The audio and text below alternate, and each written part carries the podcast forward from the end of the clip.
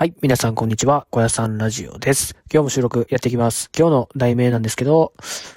えー、ジャイアンツの、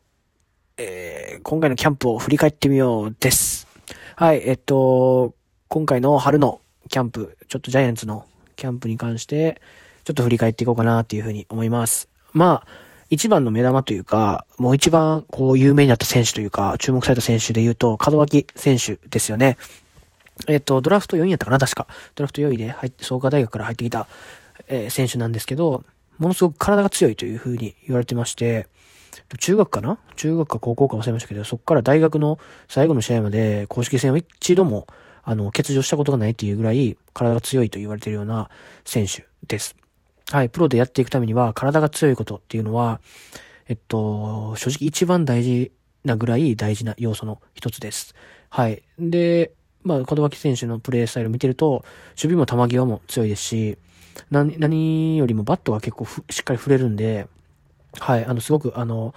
そんなに身長は大きくないと思うんですけど、あの、あんだけしっかり振れるんで、あの、しっかり長打も、あの、ツボにはまったらというか、甘い球が来たら、えっと、しっかりスタンドインできるぐらいのスイングがしっかりできてるので、ものすごくいい選手だというふうに、えー言えますね。で、足も、あの、映像見たんですけど、結構速いので、えっと、まあ、ショートのポジションっていうのを、えっと、取れる？かはわかんないですけど、あの、ものすごくいい選手だなっていうふうに思います。僕も実はその、キャンプの前の新人合同ディストリの時から、門脇選手に結構注目してて、あのーその時は結構ね、あんまりフルスイングしてるっていうよりかは、結構逆方向に丁寧にバッティング練習をしてる印象があって、ああ、この選手はすごいこう、いい意識でバッティングしてるなっていう風に思ってたんですけど、あの、キャンプ入ってみるとすごい力強いスイングを披露してたので、えっと、すごいいい選手だなっていう風に思います。えっと、先日、原監督のコメントがあって、あの、ショートをどうするみたいな、この記者の質問に対して、まあ、ショートはもう、あの、坂本さんで今行くよというか、あの、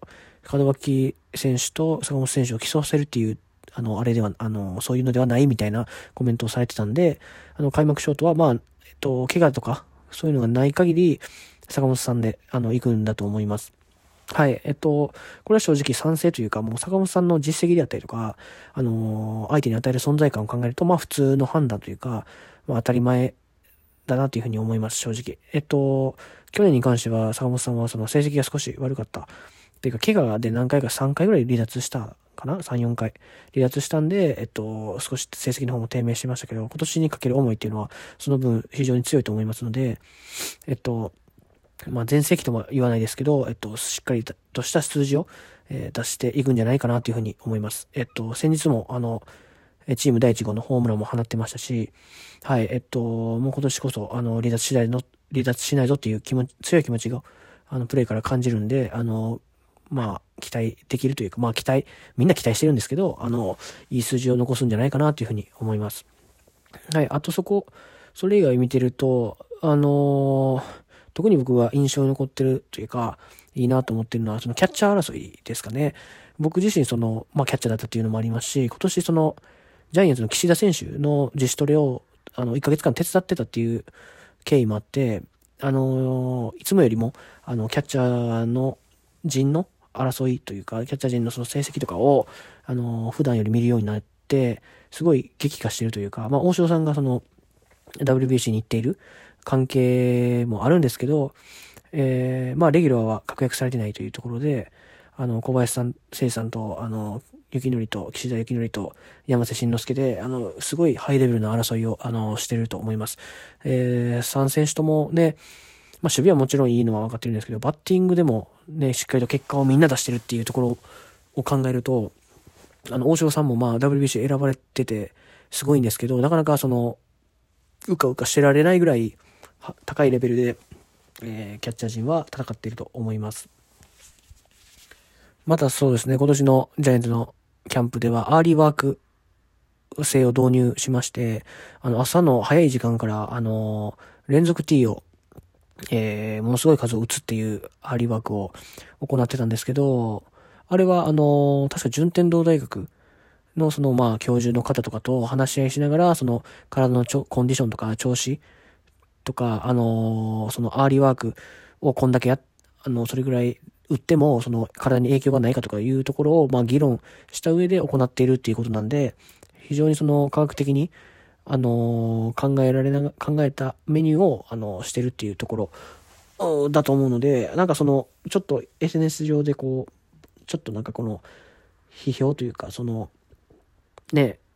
どうなんだみたいな意見がありましたけど、そういうところは、あの、しっかり考えて、あの、実施してるので、あの、ものすごくいいんじゃないかなというふうに思います。はい、実際のところ、野手で怪我人は、え、一人もいないのかな一軍で言うと。ちょっと、僕、ちょっとか、あの、完璧に見れてるわけじゃないですけど、ほとんどいないんじゃないかなと思います。はい。その代わりね、あの、朝から早く、朝早くからやる代わりに、えっと、午後3時とかぐらいには、あの、終わってるっていうふうには、あの、まあ、試合が入ってたらま別ですけど、あの、終わってるっていうふうに言ってたので、はい、そこは、あの、次の日の、あのために、またこう、ケアの時間に当てれるんで、ものすごくその、時間を有効活用できてるんじゃないかなっていうふうに、僕は思います。あと、それと全然話変わっちゃうんですけど、あの、WBC のその走行試合、まあ練習試合、あの、あと何試合かあると思うんですけど、つい先日、昨日か一昨日ぐらいに、あの、京セラで、京セラドームで、あの、試合がやるっていうのを知って、あの、チケット取りたいなと思ったんですよ。で、それで、まあ、だ、あの、侍ジャパンの、あの、まあ、甲斐さんだったりとか、大城さんとか、あの、カズマとか、あの、戸郷とか、あの、まあ、知り合いは、まあ、いるっちゃいるんですけど、なんかこう、チケット頼むのもちょっとこう、申し訳ないかなと思って、あの、チケット自分で取ろうと思ったんですけど、あの、全部完売で全然取れなかったんですよ。で、それでもう諦めようかと思った時に、なんていうサイトだったかな？チケジャム？っていうサイトですかね。なんかその、普通って、ヤフオクとか、ああいうサイトって、例えば、あの、5000円で見に行けるっていうチケットが、なんかその欲しい人がこう、どんどんこう、入札していくんで、1万円とか2万円とか、あの、そういう風に値段が上がっていくじゃないですか。でもそのチケジャム、確かチケジャムやったと思うんですけど、あの、ジャムチケかな？ジャムチケかチケジャムかどっちかなんですけど、そのサイトはなんかそのあんまりこう、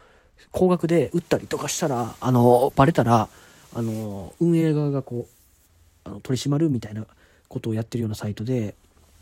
ちゃんと定価通りに買えるような、あの、サイトがあるんですよ。で、それ僕見つけて、で、あの、なんと、7日の、あの、京セラのチケット、取れたんですよ。あの、全然、あの、ほんま2日前ぐらいですよ。2日前、1日前か2日前ぐらいに、あ、行きたいなと思って見てて、で、取れたんですよ。今日。すごくないですか？いや、で、それで大谷選手見に行こう、見に行こうと思って、せっかく日本にいるし、ちょっと東京、本線のとの、東京はちょっと遠いんで、ちょっとあれなんですけど、